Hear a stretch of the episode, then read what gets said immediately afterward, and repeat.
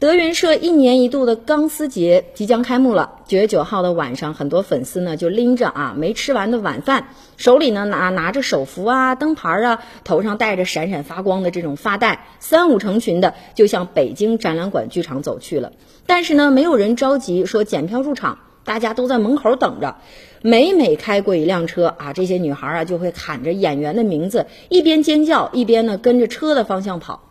其实呢，相声界呢不缺明星，但是在此前的相声史上啊，从来没出现过说把相声的这场演出完全变成演唱会的这种场面。女孩们花最多的时间抢最贵的门票，还得跟着集体大合唱，哈，这个场面很难得。那说到爱听相声的女孩呢，也不止德云社一家的粉丝。创建于二零一二年的大豆相声演员李延飞他就说了，说有的粉丝啊每周都来，而且呢都坐在前两排，而且呢女孩子居多。多每次来呢，还都给他们带礼物啊，而且呢很花心思，比如说一些相册啦、合影啦、鲜花了等等。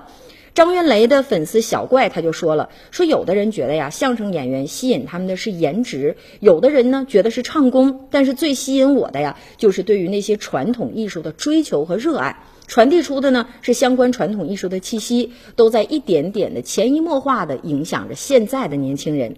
但是呢，业内人士也提出来了，说追星啊，千万别过界，也不要过度，不要让喧闹影响了艺术水准。演员呢，当然啊，作为演员本身也要警惕了。说呢，当自己突然成为万众瞩目的焦点的时候，一定呢要检点自身，而且呢注意言行。而我们在宣传的时候呢，也要把关注的点呢放到艺术本身，而不是自己身上。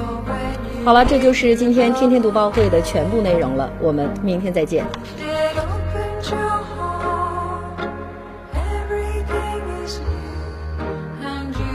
Time will always find.